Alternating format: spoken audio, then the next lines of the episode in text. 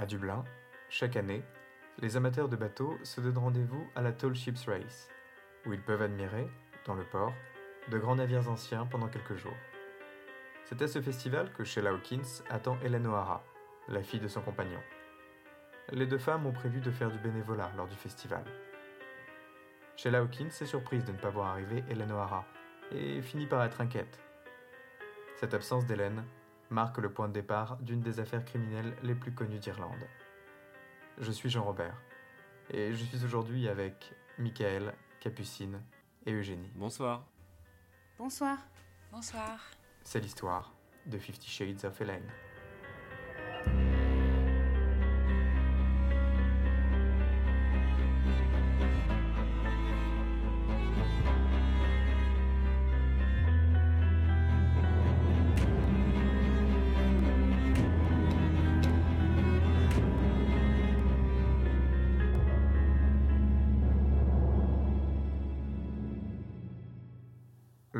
Août 2012, la ville de Dublin est en ébullition.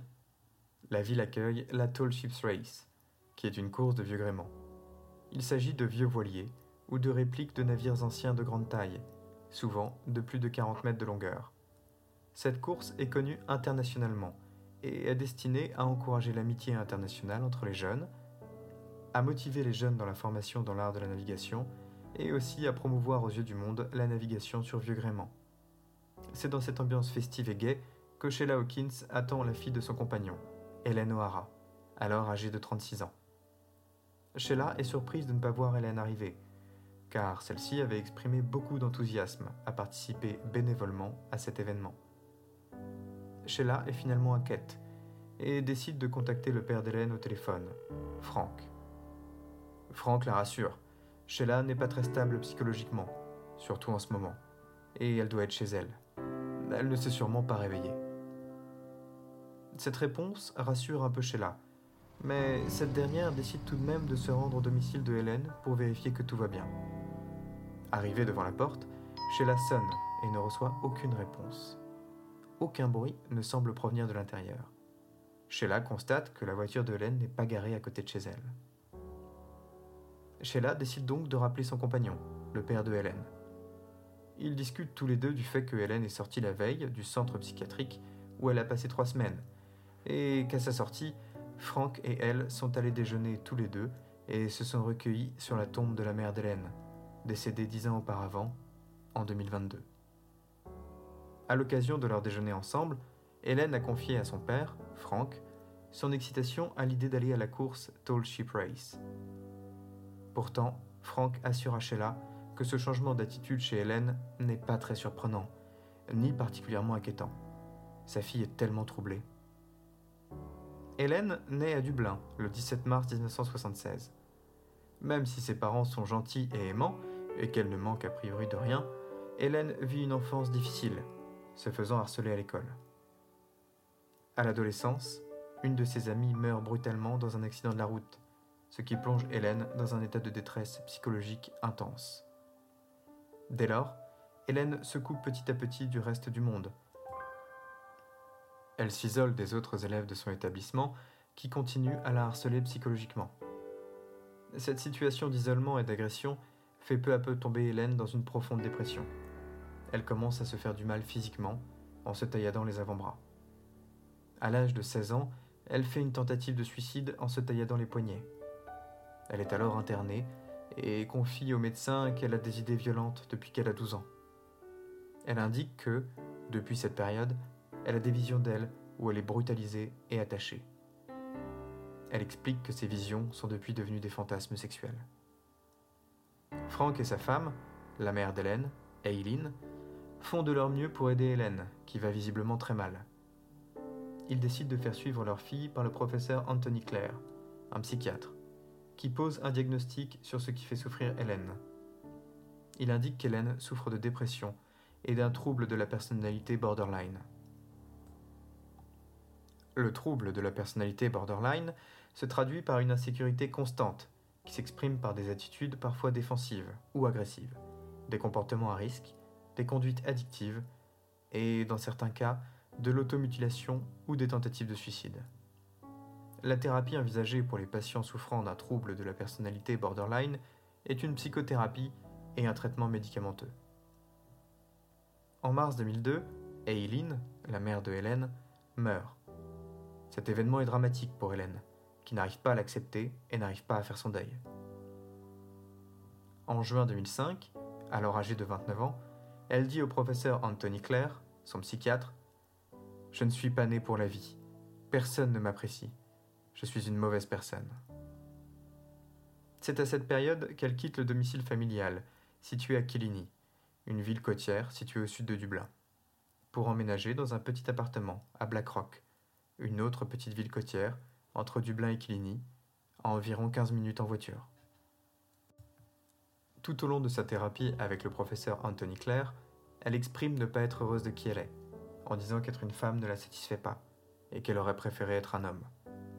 En novembre 2006, le professeur Anthony Clare décide de faire appel à une endocrinologue de renom, le docteur Margaret Griffin, pour faire des tests sur Hélène. Ceux-ci se révèlent négatifs. Hélène ne souffre d'aucun problème de santé qui pourrait jouer un rôle dans sa santé mentale. Son taux de testostérone est tout à fait normal, et ce n'est pas de ce côté-là qu'il faut chercher pour voir pourquoi Hélène semble souffrir de dysphorie de genre. En octobre 2007, le professeur Anthony Clare meurt brutalement. Cette nouvelle plonge Hélène dans une nouvelle phase extrêmement intense de sa dépression. Hélène est extrêmement seule. Et au fil du temps, elle avait construit une relation de confiance très profonde et très stable avec son thérapeute. Sa disparition soudaine la laisse sans repère et l'affecte énormément. Le docteur Matt Murphy prend le relais dans la thérapie de Hélène. Il indique qu'Hélène a la maturité émotionnelle d'une adolescente de 15 ans. En 2008, Hélène s'achète une petite maison à Bellarmine Plaza, Stepside, au sud de Dublin, dans les terres. Entre 1992 et 2012, Hélène O'Hara est internée 14 fois à l'hôpital St Edmundsbury, à Lincoln, une banlieue à l'ouest de Dublin. Dans sa vie, elle fait trois tentatives de suicide, notamment deux importantes en 2005 et 2006. Après sa tentative de suicide en 2006, elle reste 24 heures dans le coma. Souffrant, en plus de son état psychologique, d'asthme, de diabète et de dyslexie, Hélène a un traitement médicamenteux d'antidépresseurs et d'anxiolytiques qui la font dormir et la mettent dans un état léthargique la majeure partie du temps. Matt Murphy, en prenant la succession du professeur Anthony Clare dans la thérapie de Hélène, décide de réduire considérablement les doses de médicaments de cette dernière. Après des années à avoir été dans un état passif dû aux médicaments, Hélène se sent enfin plus capable physiquement de reprendre sa vie en main. Elle travaille alors comme assistante maternelle à Ballybrack et à temps partiel chez un marchand de journaux à Blackrock. Elle suit ensuite des cours du soir dans l'espoir de devenir enseignante Montessori.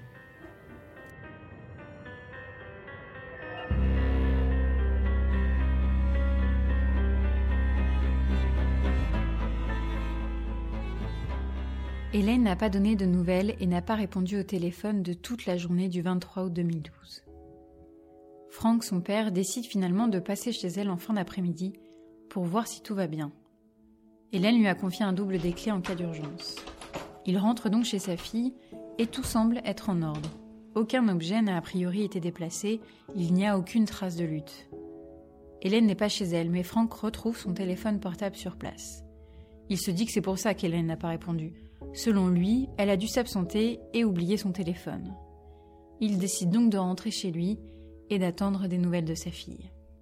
Le lendemain, ni Franck ni Sheila n'ont de nouvelles. Cette situation commence à les inquiéter. Et si Hélène n'était pas seulement partie de chez elle en oubliant son téléphone? Il décide donc de retourner au domicile d'Hélène le 24 août 2012 pour chercher des indices ou des informations sur l'endroit où elle pourrait se trouver. À leur arrivée, Franck constate que rien n'a bougé dans l'appartement d'Hélène. De toute évidence, elle n'est pas rentrée chez elle. Il découvre avec stupéfaction le sac à main d'Hélène avec toutes ses affaires à l'intérieur. Franck n'y avait pas fait attention lors de sa première visite. Les deux se mettent donc à fouiller l'appartement plus sérieusement. Et Sheila découvre dans le panier de linge sale d'Hélène une combinaison en latex, a priori destinée à une pratique sexuelle. Elle décide de le remettre là où elle l'a trouvé et de ne pas le dire à Frank, de peur qu'il soit perturbé d'apprendre ça sur sa fille.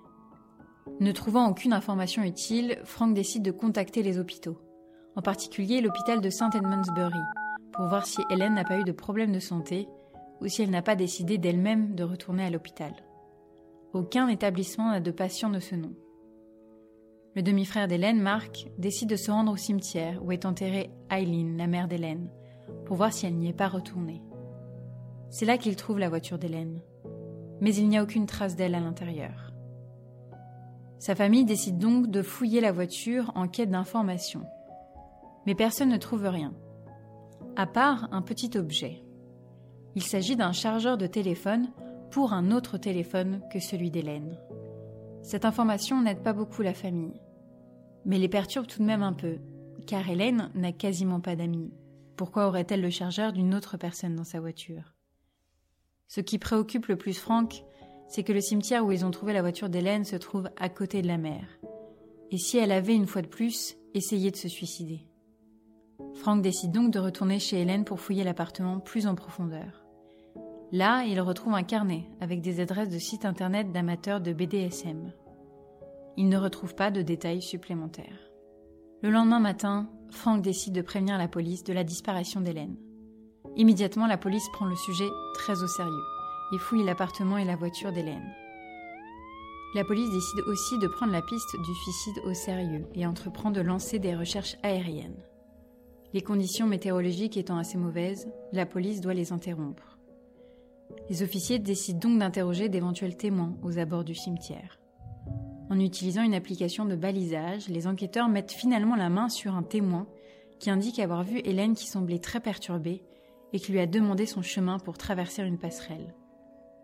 Un autre témoin indique avoir vu une femme qui pleurait beaucoup dans le cimetière, à peu près à l'emplacement de la tombe de Eileen, aux alentours de 17h45 le 22 août. Ces témoignages révèlent que Hélène serait ressortie après être entrée du déjeuner avec son père, visiblement pour retourner sur la tombe de sa mère. La police parvient à trouver des images de caméras de surveillance montrant Hélène sortir seule de chez elle, un téléphone à clapper à la main, alors qu'elle était officiellement propriétaire d'un iPhone. Compte tenu que la police n'a aucun indice et que les derniers témoins ayant aperçu Hélène ont témoigné qu'elle semblait être dans un état psychologique instable, et que le cimetière se trouve en haut d'une falaise surplombant la mer, les enquêteurs concluent à un suicide. La famille d'Hélène accepte cette théorie, déplorant seulement de ne pas avoir récupéré le corps d'Hélène pour pouvoir l'enterrer dignement. L'enquête est donc arrêtée, et tout le monde reprend sa vie, tant bien que mal. Pourtant, l'été, un an après la disparition d'Hélène, va tout changer dans l'affaire. En effet, l'été 2013 est très chaud. Cette vague de chaleur dans la région mène à la baisse inquiétante du niveau de l'eau dans les réservoirs et les cours d'eau de la région. Le 10 septembre 2013, deux frères pêchent dans la région, dans le réservoir Vartry, quand ils remarquent quelque chose dans l'eau. Le réservoir Vartry est un lac de barrage situé sur le cours du fleuve Vartry. Il alimente l'agglomération de Dublin en eau courante. Habituellement, la profondeur du réservoir est entre 4,6 mètres et 6,1 mètres. Mais cet été ayant été particulièrement chaud, le niveau de l'eau a énormément baissé la profondeur du réservoir étant alors de 30 à 45 cm. Les deux frères partis pêcher n'auraient jamais rien vu si les niveaux d'eau avaient été comme l'année précédente. Mais ces niveaux étant particulièrement bas cet été-là, ce qui est au fond de l'eau est très visible. Ils décident de pêcher ce qu'ils aperçoivent. Surpris, ils retrouvent un sac contenant le parfait assortiment de l'amateur de BDSM des menottes, des vêtements latex et un baillon boule. Au départ, les deux frères trouvent leur récolte amusante. Mais après quelque temps, ils trouvent que ce n'est pas normal de trouver tout ça au fond d'un réservoir. En effet, si quelqu'un voulait se débarrasser de son attirail de BDSM, il irait le jeter à la poubelle et n'irait pas se compliquer la tâche à aller au fond d'un réservoir pour y jeter ses affaires. Alors, il décide d'emporter les affaires à la police, qui trouve elle aussi ça surprenant, voire suspect, et décide de l'enregistrer comme preuve éventuelle. La police décide donc de retourner sur place à la recherche d'autres indices. Le 16 septembre 2013, ils retrouvent alors d'autres menottes, un inhalateur, un masque en cuir, un couteau et un jeu de clés, auquel est attachée une carte de fidélité June Stores. June Stores est une chaîne de grands magasins irlandaises. Ils vendent des vêtements et des produits d'alimentation principalement. Ces objets confirment les soupçons de la police. Ils n'ont rien à faire au fond d'un réservoir. La police fait vérifier la carte de fidélité à un magasin d'une Stores.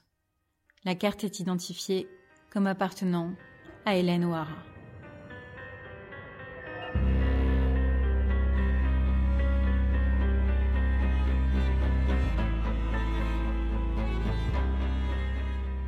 À une vingtaine de kilomètres de là, dans les montagnes de Wicklow, au sud-est de Dublin, une femme promène son chien, le 21 août 2013. Cette promenade est habituelle, et la femme et son chien la font tous les jours, ou presque. Ce 21 août, son chien s'éloigne un peu, et revient au pied de sa maîtresse, un os à la bouche. La femme est un peu dégoûtée par ce qui semble être l'os d'un grand animal, et décide de le jeter plus loin. Les jours qui suivent, son chien lui rapporte de plus en plus d'eau, toujours différent. La femme continue à penser qu'il s'agit d'un gros animal, peut-être une biche ou un cerf. Un jour, le 13 septembre 2013, son chien s'éloigne et ne revient pas. Alors la femme décide de partir à sa recherche. Là, elle retrouve avec horreur son chien à côté de ce qui semble être le squelette d'une cage thoracique, et à côté, un jogging et une paire de baskets. Elle appelle immédiatement la police, qui parvient à retrouver 60% d'un squelette de femme, le reste ayant probablement été emporté par des animaux. Une pelle est également retrouvée. Les enquêteurs font procéder à un test ADN, ainsi qu'à un test dentaire. Tous deux confirment qu'il s'agit du corps d'Hélène O'Hara. Hélène ne se serait donc finalement pas suicidée, et c'est un cas d'homicide sur lequel doivent désormais travailler les enquêteurs. Le 17 septembre et le 7 octobre 2013, la police décide de fouiller une nouvelle fois le réservoir et retrouve deux téléphones portables Nokia, une paire de lunettes de vue et une paire de lunettes de soleil, ainsi qu'un sac à dos. La paire de lunettes correspond à celle portée par Hélène. Le modèle des téléphones correspond à celui à clapet qu'Hélène tenait à la main en partant de chez elle le 22 août, comme en atteste la vidéo de caméra surveillance. La police ayant retrouvé le corps d'Hélène, elle décide de fouiller plus en détail chez elle. Après un examen approfondi de son ordinateur, les enquêteurs découvrent qu'Hélène visitait depuis la fin de l'année 2007 des sites internet pour adultes, et notamment le site internet alt.com, qui est un site de rencontres BDSM et de style de vie alternative, comme l'indique la page d'accueil du site. Le site alt.com a été fondé en 1995 par les créateurs de Friendfinder Networks. C'est un site dédié particulièrement aux amateurs de BDSM, mais pas que. Il permet de lister ses fantasmes, parfois très particuliers, et de trouver quelqu'un qui partage les mêmes.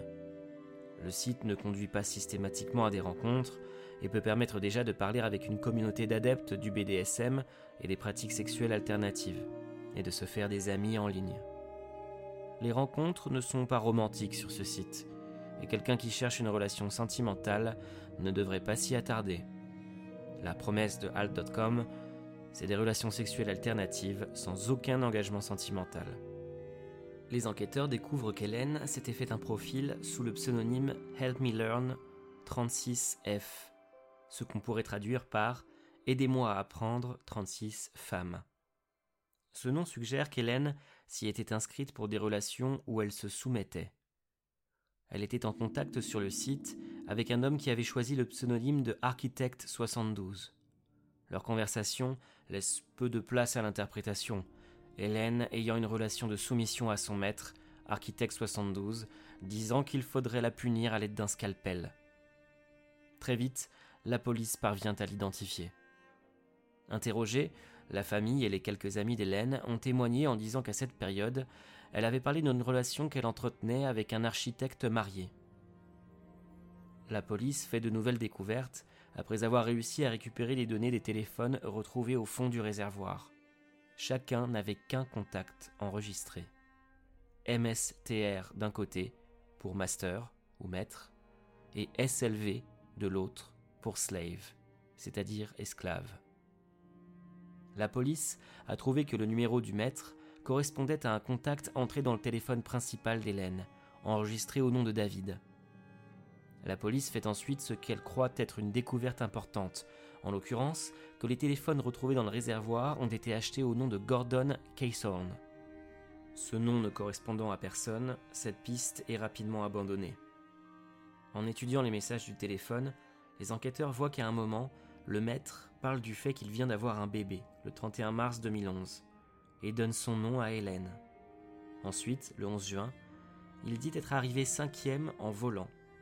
La police recherche à quoi cela peut faire référence et retrouve qu'il y a eu une compétition de vol d'avions miniatures et qu'un homme du nom de Graham Dwyer, un architecte, est arrivé cinquième.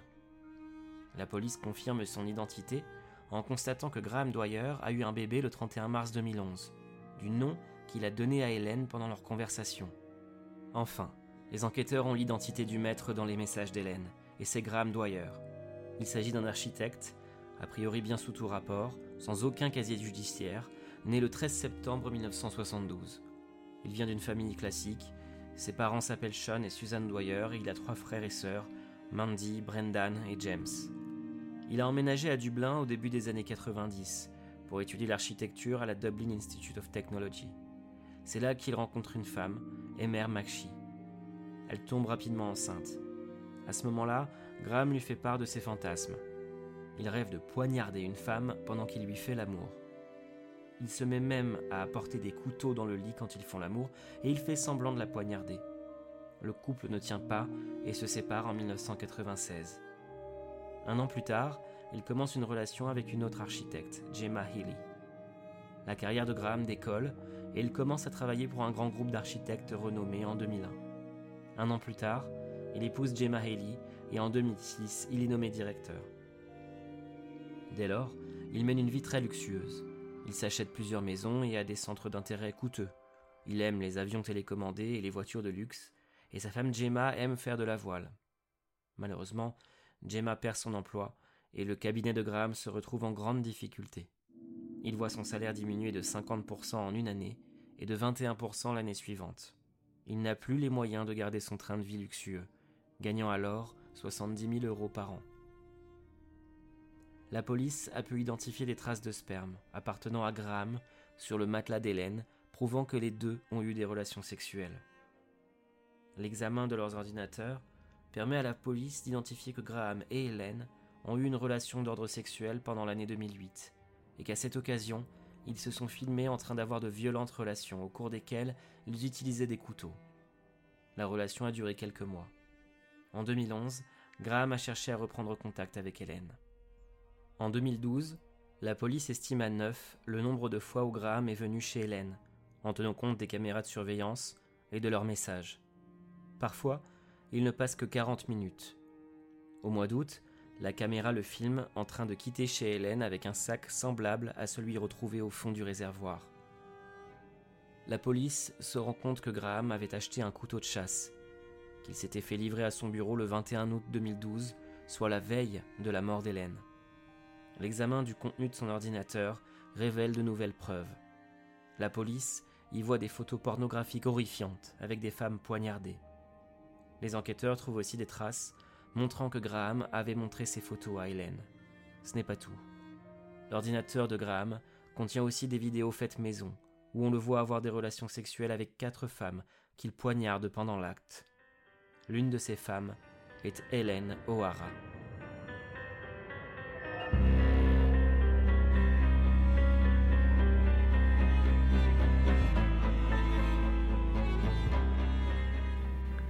Ce qui suit est un échange de messages entre les deux Nokia, l'un appartenant à Hélène, désignée comme slave, et l'autre à Graham, désigné comme master, la veille de la mort de Hélène, alors qu'elle était toujours à l'hôpital. Il peut être difficile à entendre. Master, bonjour esclave, j'ai hâte de te voir mercredi. Slave, je ne veux pas être poignardé. Master, ok, mais tu dois recevoir une punition. Slave, je sais. Master. Quel genre de punition tu veux? Le choix est difficile. Il y a les coups de couteau avec étouffement, être fouetté jusqu'au sang, être enchaîné la nuit dans une forêt, être étouffé jusqu'à l'évanouissement. Si tu ne choisis pas, ce sera les quatre. Slave. Je ne sais pas, monsieur. Monsieur, vous savez que je ne peux pas faire de choix. Master. D'accord, ce sera la nuit dans la forêt. Slave. Monsieur, je vais me faire poignarder. Master. Ok, mais je dois voir du sang. Slave, d'accord. Master. Et je veux le faire dehors. Slave, s'il vous plaît, monsieur, à l'intérieur. Master, pourquoi? Slave, j'ai peur d'être tué si on le fait dehors. Master, je ne te tuerai pas. Slave, vous êtes fâché, monsieur? Master, non, mais tu dois être puni pour avoir tenté de te suicider sans moi et pour avoir été indisponible pendant si longtemps. Slave, oui, monsieur, je sais, le maître doit punir l'esclave. Master, je vais avoir du sang sur mon couteau pour ça, plein de sang, et ensuite on pourra passer à autre chose. Slave, oui, monsieur. Master, tu es ma gentille esclave. Le maître est très excité et a besoin de mettre sa bite dans l'esclave.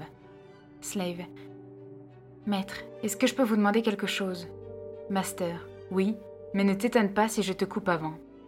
Slave. Est-ce que vous prenez la direction du gore ou c'est juste un fantasme? Master. C'est un vrai mode de vie que des gens suivent vraiment. Oui, tu es mon esclave, mais j'ai besoin que tu t'occupes de moi, pas que tu sois bloqué dans un hôpital. J'aimerais pouvoir te baiser sur ma pause déjeuner. Slave. Comment faire, maître?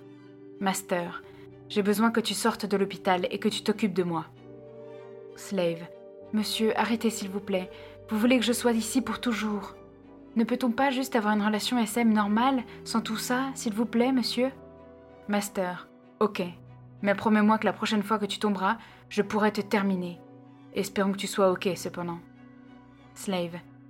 Ok, je promets, monsieur. Master. Je veux dire, maintenant. Je vais avoir des problèmes si je ne fais pas comme prévu à ce stade. Slave. Que voulez-vous dire?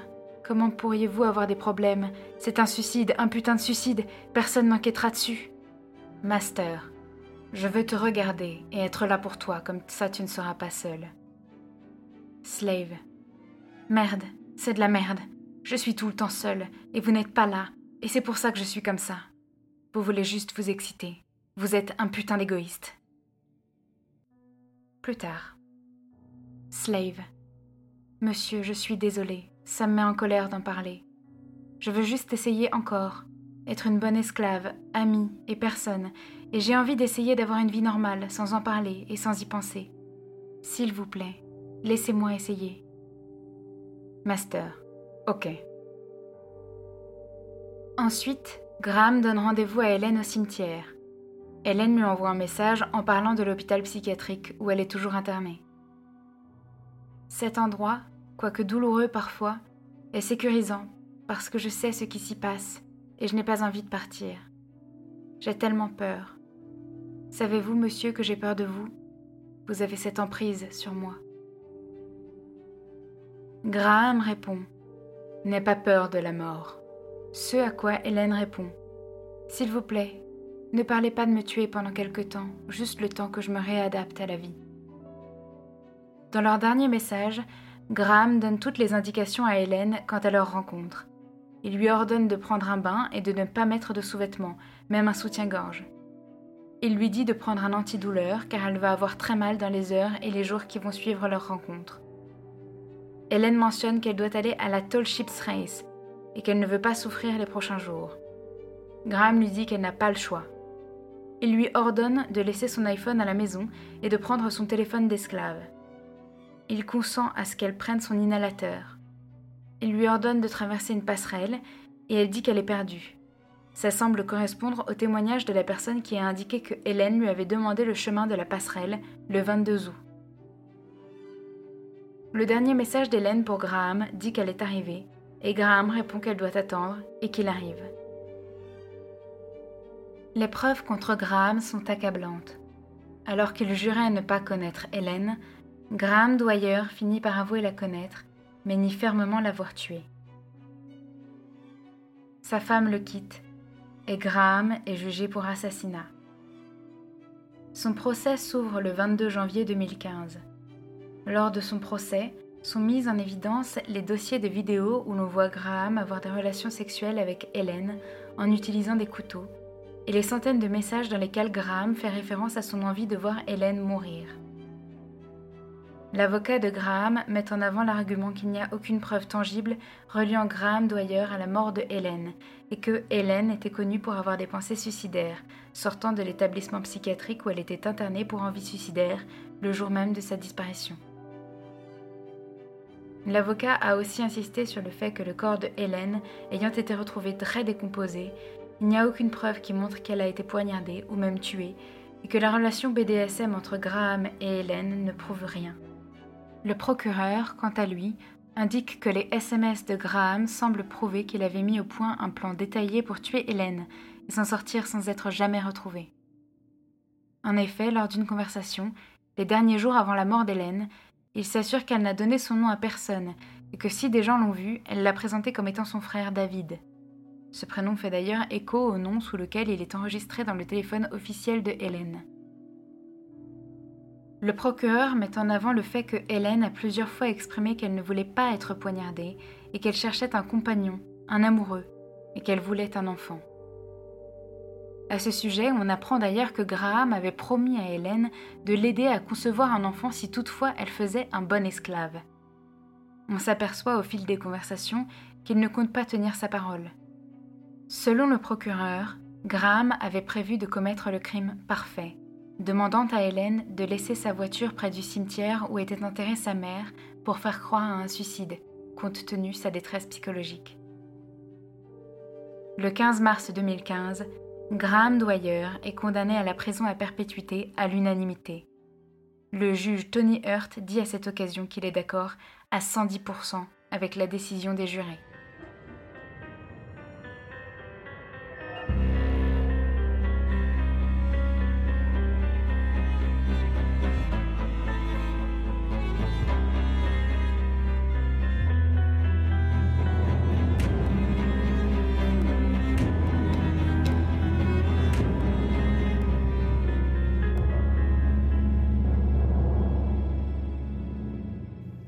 Bonsoir à tous et euh, merci de nous avoir écoutés jusqu'ici. Euh, j'espère que cette rafraîchissante histoire d'amour euh, vous aidera à commencer l'année sur une note joyeuse et légère. J'en profite au nom de tous mes petits camarades pour vous souhaiter d'ailleurs une très belle année 2023.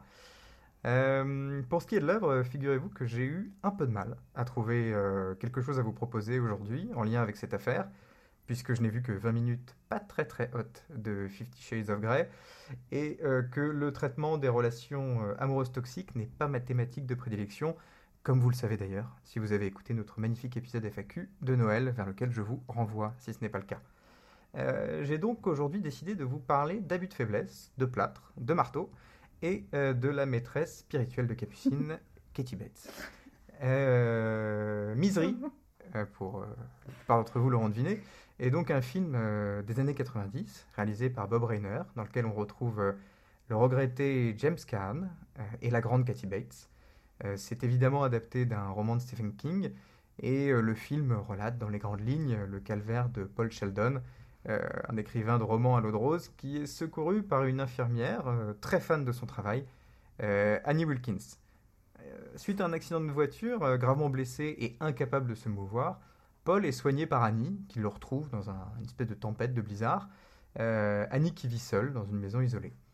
Euh, malheureusement, euh, sa convalescence tournera rapidement au cauchemar lorsqu'il comprendra ou subira le fait que sa protectrice excusez-moi, deviendra en fait sa tortionnaire. comme je vous le disais, la plupart d'entre vous l'ont probablement déjà vu. Si c'est pas le cas, foncez. je suis allé regarder, c'est disponible sur Paramount+. J'imagine que personne n'a ça. Donc euh, c'est plutôt 2,99€ euh, en location ou euh, le cousin d'Amérique pour ceux qui l'ont encore. pour ce qui est de la, réflexion autour de ce film et de notre affaire, dans ce film, notre infirmière légèrement dérangée, comme vous le verrez, n'a pas d'antécédents, ou en tout cas pas d'antécédents réellement présentés. Peut-être que c'est le cas dans le livre, d'antécédents criminels mais se retrouve finalement à faire euh, pas mal de mal euh, à son idole, principalement parce qu'elle le domine et qu'elle le peut. Euh, dans le cas présent, elle le domine physiquement. lui ne peut pas bouger, il est double plâtré et il me semble qu'il a l'épaule démise, luxée. et dans l'affaire qu'on vous a présentée aujourd'hui, Graham, notre meurtrier, n'a lui non plus aucun antécédent criminel. En tout cas, il est, dans ce qu'on a trouvé, il n'est pas présenté comme quelqu'un qui euh, torturé des animaux quand il était petit ou qui a vécu des traumatismes importants et qui a eu des, pulsions de mort euh, par le passé. Euh, Donc, euh, pensez-vous que, comme Kathy Bates dans Misery, c'est finalement sa position de dominant, de dominateur envers Hélène, qui est clairement plus faible, euh, blessée, traumatisée, euh, qui a fait naître chez Graham la pulsion criminelle? Bon Mhm. courage. Très bonne question, merci Jean-Robert. Ou pas merci plutôt, c'est vrai que cette affaire est très, très dérangeante. Ouais, Je sais pas pourquoi Mais- vous dites ça. très bien traité, mais non, très dérangeante. Oui, très bien traité. Bah, merci. Moi, je je- je- j'ai pas compris. J'ai trouvé ça super sympa. Non, Une histoire bien, comme on les bien. aime.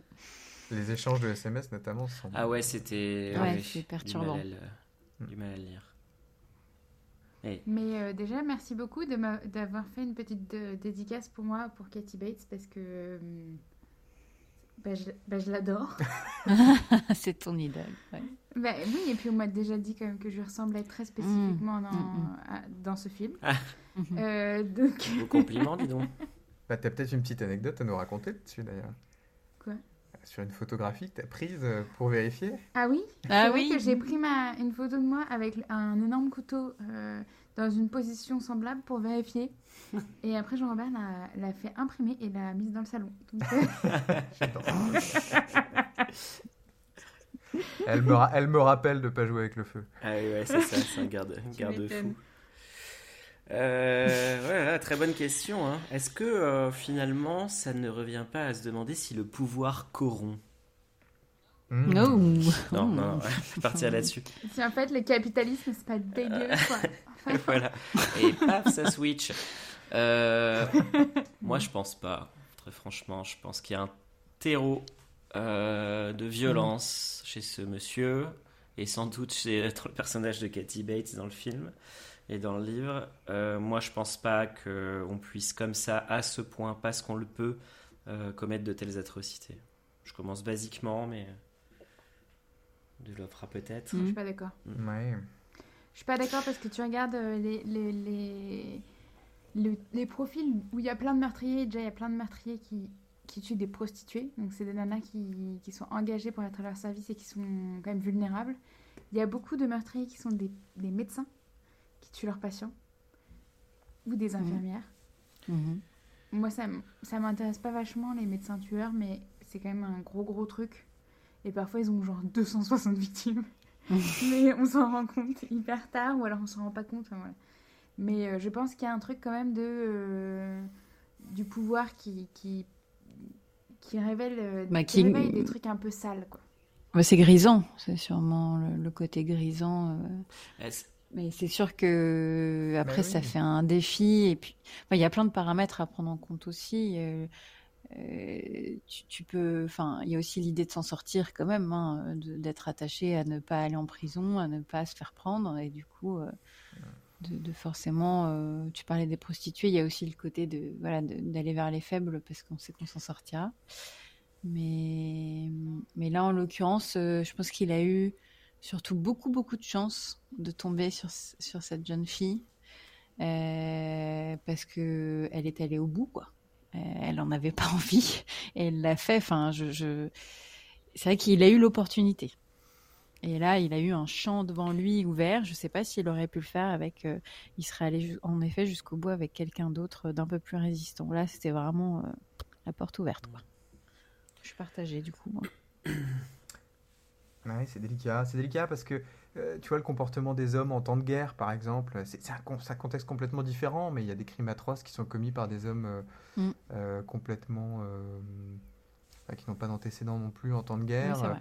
on, on écrase des insectes parce qu'on le peut, mais on s'imaginerait pas tuer un. C'est un parallèle très malheureux. Un ours? Euh, un oui, un ours, alors que c'est dangereux aussi. Non, mais même n'importe quelle Non, mais c'est vrai, bestiole. on tue, on tue, on tue des Non, fourmis, c'est vrai. enfin pas moi, mais, mais des Mais moi, malades. moi beaucoup, oui, à la loupe. Mais on Euh, tue pas d'ours.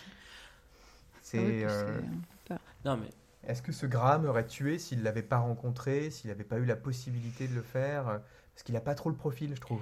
Moi, je, je, lui trouve pas le profil à bah, cet Je sais pas, euh, parce que. euh, Trop de balles quand même. Oui, c'est un trou de balle, bien sûr. Parce que dans ses pratiques, alors attention, je, on ne juge pas les kinks, mais euh, est-ce que, est que dans le cadre de ses, euh, de ses activités euh, BDSM euh, avec d'autres, on est sûr que tout était toujours euh, bien fait, euh, en respectant des, des principes de consentement, etc. euh. Puis les, les, oui, il les, les poignardait quand même. Enfin, en tout cas, il, il leur faisait. C'était à la limite, j'avais l'impression. Ouais, c'est pour ça que je me dis que la question. Bah, dans la. Pardon, vas-y, vas-y, je t'en prie. Non, non, excuse-moi. Bah, pour, pour revenir à ta question, Jean-Robert, sur euh, la question de la capacité, soit parce que bah, tu es médecin, infirmière, donc tu es en position de pouvoir, soit parce que tu tombes sur quelqu'un comme Hélène qui te permet de réaliser euh, des fantasmes et des pulsions, en l'occurrence euh, criminelles, puisqu'il n'y a pas d'autre mot. Euh, oui, d'accord, c'est un facteur peut-être facilitant, mais il y a- je maintiens qu'à mon avis, il y a quand même un terreau euh, de, de violence et de, de désir de- d'exercer de la violence derrière qui, qui est sous-jacent. Et euh, peut-être que Ouais. tout le monde ne trouve pas le moyen de l'e- de l'exprimer, heureusement, mais euh, par contre, j'ose espérer qu'on n'a pas tous ça en nous, sinon, euh, est-ce que ça voudrait dire que parmi Ah, nous le bien sûr. diable? Exactement. Mais bonne Allez, année, bonne année à tous. de ce titre. Exactement. Mais en vrai, c'est une réflexion qu'on a eu pas mal de fois. euh, savoir si dans, chez, chez la personne lambda, euh, est-ce que c'est quelque chose qui est déjà là? Est-ce que ça naît plus tard? On se pose toujours la question est-ce que il y a une... c'est psychologiquement, est-ce qu'on peut vivre toute une vie et juste à la fin euh, péter les plombs et se rendre compte qu'on a. Je pense que moi, c'est, en effet, c'est un truc qui est toujours enfoui, qui est toujours quelque part et qui se réveille. euh, qu'il essaye d'assouvir tant bien que mal en faisant semblant.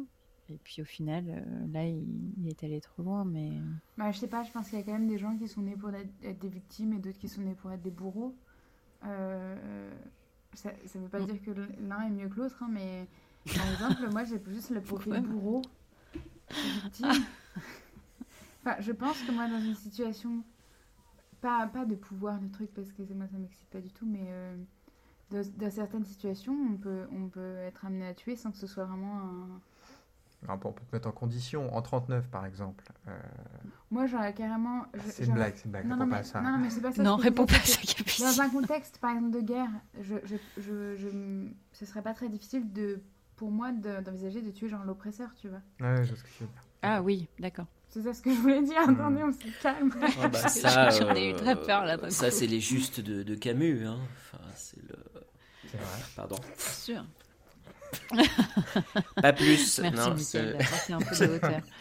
C'est intéressant parce que ça va rejoindre une thématique, je trouve, que, que Capucine abordera dans l'épisode prochain, que je ne vais Mm, pas, Tout à fait. que je ne vais Ouh pas spoiler. Mais tu peux dire la thématique Mais- générale. si Non, veux. bah, je la maîtrise pas, mais la théorie aussi de l'homme supérieur, qui peut. Ah oui, non, là tu, tu, Et- là, tu spoil. Et là, je spoil la mort. Donc, euh, ce sera pour un prochain épisode. Alors, on. euh, Mais ça rejoint, ça, Pardon, pardon. ça rejoint un peu, euh, ça rejoint un peu ça. Ce- celui qui peut fait, expérimente, euh, se lance là-dedans.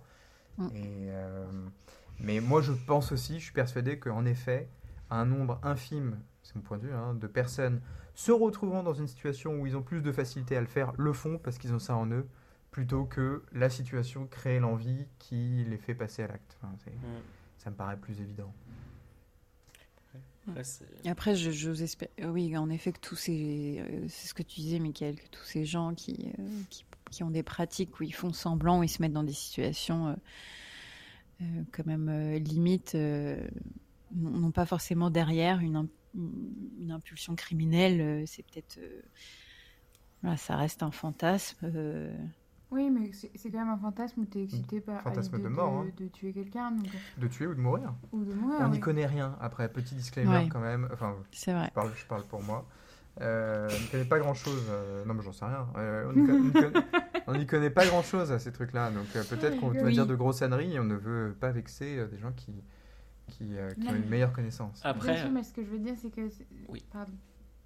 Non, mais c'est que si, la, si la, ça vient quand même. Enfin, si, si naturellement t'es déjà un peu excité par l'idée de la mort, euh, le, le terrain euh, est plutôt euh, Propice. propice. C'est ça le mot que. je bah, je sais pas. Ouais, mais après, il y en a qui. Il y a l'instinct de tueur, enfin, le, le, le- le- vraiment le- l'idée de. Je sais pas, de. D'y aller, quoi. Enfin, de... Puis c'était tellement calculé, il avait tout prévu. Le mec, c'est pas juste, tu vois, pendant l'acte, euh, il, est pris par le truc et, euh, et euh, il le fait. Là, c'était. il savait qu'il allait jusqu'au bout. Mm. Enfin, là, c'est quand même un grand malade. Après, moi, je fais quand même. mais je sais pas s'il le savait dès le début. Attends, mais depuis tout à l'heure, on n'arrête pas de me. De non, non, non, non, il n'y a, a, pas de souci, mais. moi, je, sans rien y connaître non plus, mais je, je, de loin, je fais quand même une différence entre le BDSM, où à mon avis, tu as quand même des gens qui, euh, pour le coup, euh, j'ai déjà vu ou lu euh, quelque chose comme ça, c'est des gens qui font justement très très attention à bien border le, leur pratique. Oui, j'imagine. sur les questions de consentement, de violence, etc. Donc il y, a plein de contrats, de trucs, de machin dans tous les sens, même je crois, des fois.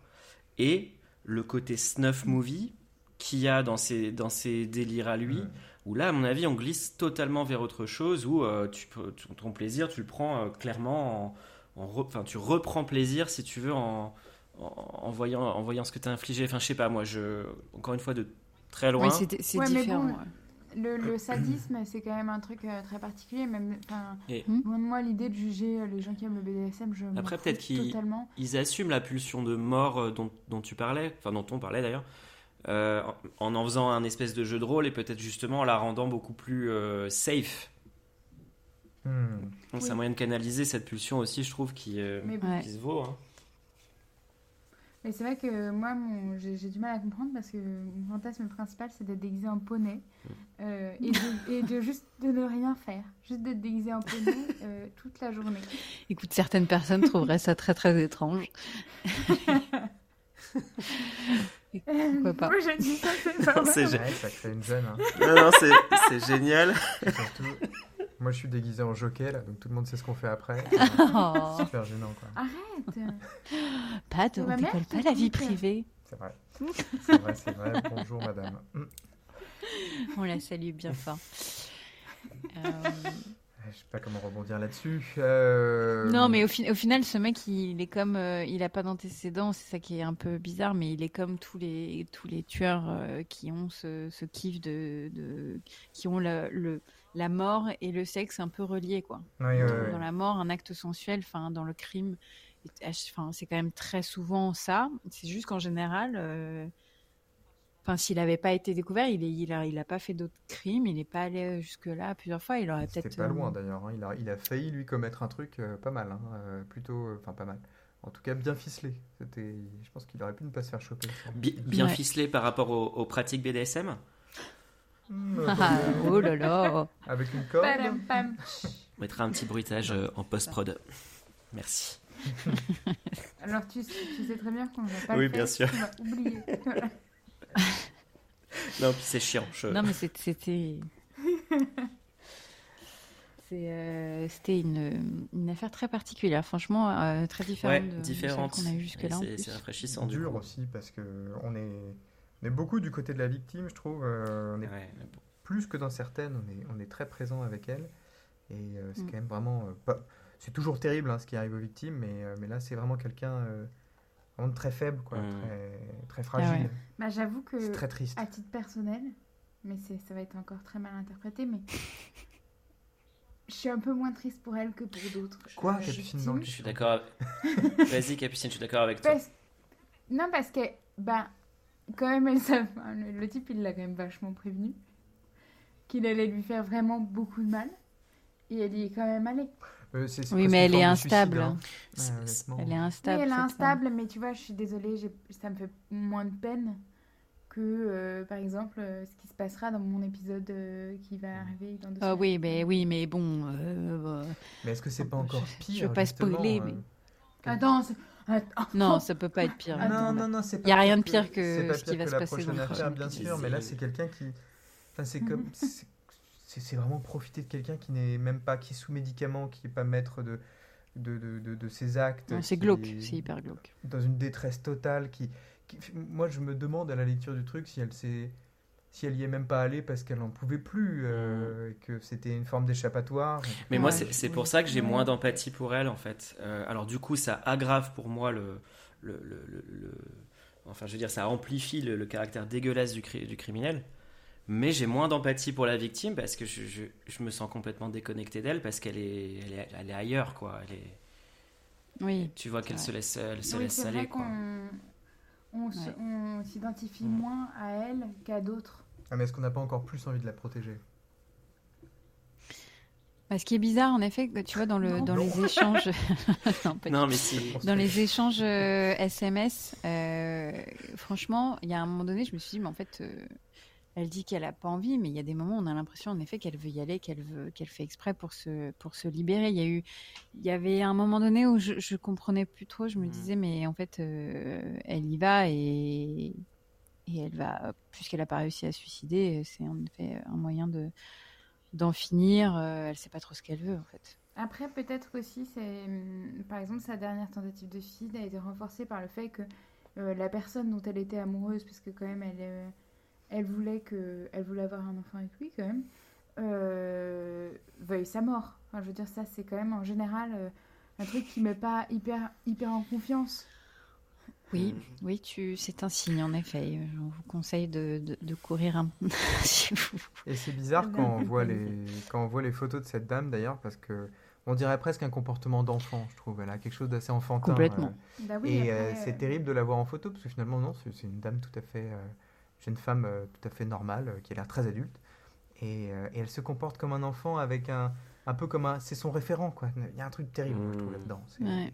vraiment Ouais, c'est ignoble. En fait, ce qui est terrible aussi, c'est que c'est que sa famille, ça se voyait que, enfin, les gens l'adoraient. Ouais, ouais.